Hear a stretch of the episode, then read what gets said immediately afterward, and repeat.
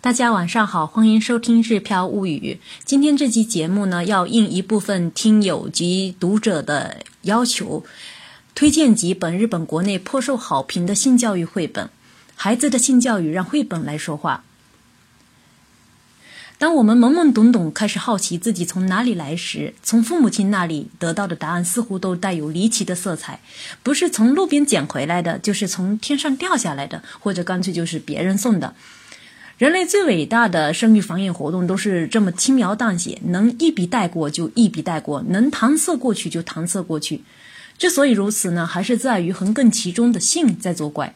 老祖宗的思想影响，让我们始终难以启齿，大大方方谈性，性成为一个讳莫若深的问话题。可是呢，今天的社会时时刻刻都在变化，身边的环境容不得孩子慢慢长大，自己去悟出诸如“我从哪里来”。为什么要爱护自己的身体之类的答案？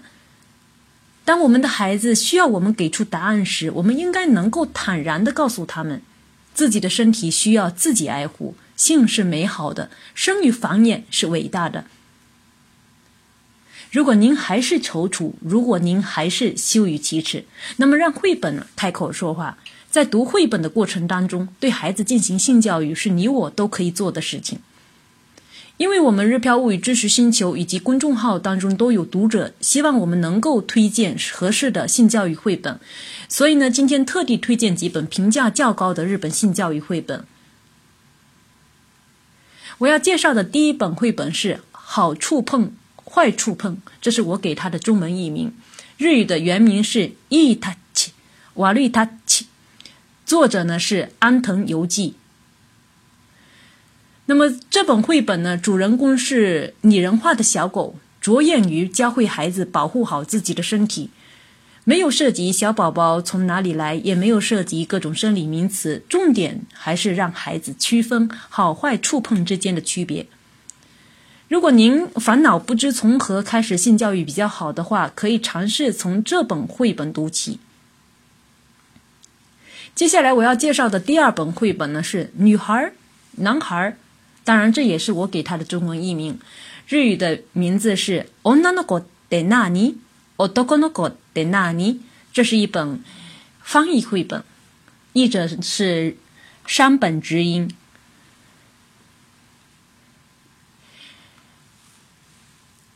那么这本绘本告诉我们，头发的长短、是否擅长运动、玩不玩布偶、哭与不哭，都不是决定男女区别的要素。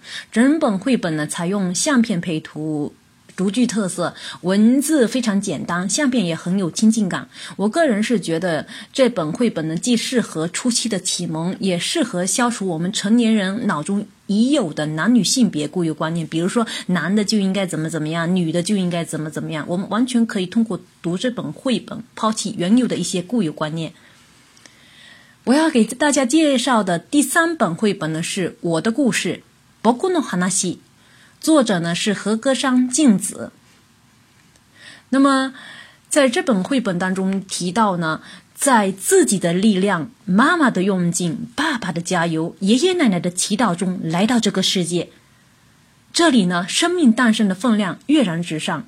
书中呢虽然有三幅较难说出口的性教图片，但运用的是线条式的勾勒手法。对于整本绘本比例来说，似乎这些都可以忽略不计。最后一页呢，关于爸爸的死，我个人是觉得有点略显唐突。或许呢，他是出于首尾的呼应，因为他在绘本开头的时候是有说他是奶奶在带的，妈妈工作繁忙。也或许呢，他是为了强调生命的传承。但我个人觉得，如果我们在读的时候，可能最后一页省略不读也是可以的。这只是我个人的感想。接下来要分享的这个一本绘本呢，是小鸡鸡的绘本。我亲亲的 A home。这个作者呢是刚才我们提到的山本直英，绘呃作画呃绘画的作者呢是佐藤真纪子。那么在这本绘本里面，各种的生理名词介绍的非常详细，生理构造配图也很有日本味儿。绘本中特别提起提及了那个隐私部位，教会孩子们保护自己身体隐私部位的同时，教孩子们预防被坏人欺骗。绘本中特别对周围大人期待孩子出生的画面描写的特别温暖。我想呢，孩子在听到这些描写时，一定会觉得自己也是这样被家人爱着的。接下来再推荐的呢是《小宝宝从哪里来》。阿卡讲哇，多库嘎啦！这是一本翻译绘本，译者呢也是刚才我们提到的是呃山本直英。说到这个山本直音呢，他原来是日本人与性的研究所的所长，一生几十年长期从事幼儿性教育的研究。他也翻译了很多性教育方面的绘本，我们刚才提介绍的几本绘本，很多也都是他翻译的。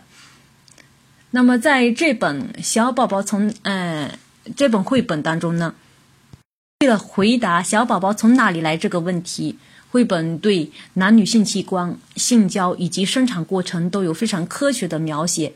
或许呢，一两张图片会使大人在阅读的时候有一点不好意思的感觉。但是，当我们面对孩子谈论性时，我觉得应该必须应该具备书中提到的，应该毫不隐瞒的将真实的事情慢慢的、生动的讲给孩子听的心理状态。书中呢还强调，不同肤色的人也是一样的，始终都能看到父亲共同参与育儿的温馨画面。传递了与外国人平等共处、家庭内共同协作的信息，也是这本绘本的特别之处。最后呢，我要跟大家介绍的这本绘本呢，是我从哪里来？这也是一本翻译的绘本，但是呢，作者是日本非常出名的诗人唐尼嘎瓦勋太郎，就是古川。俊太郎在日本小学和中学的语文课本当中都有他的诗。那么这本绘本呢，是从男女身体构造区别到性交、胎儿成长以及生产过程呢，都描写的非常详细。可以说，有这一本绘本足够解释我从哪里来这个复杂的问题。字里行间呢，可以读出。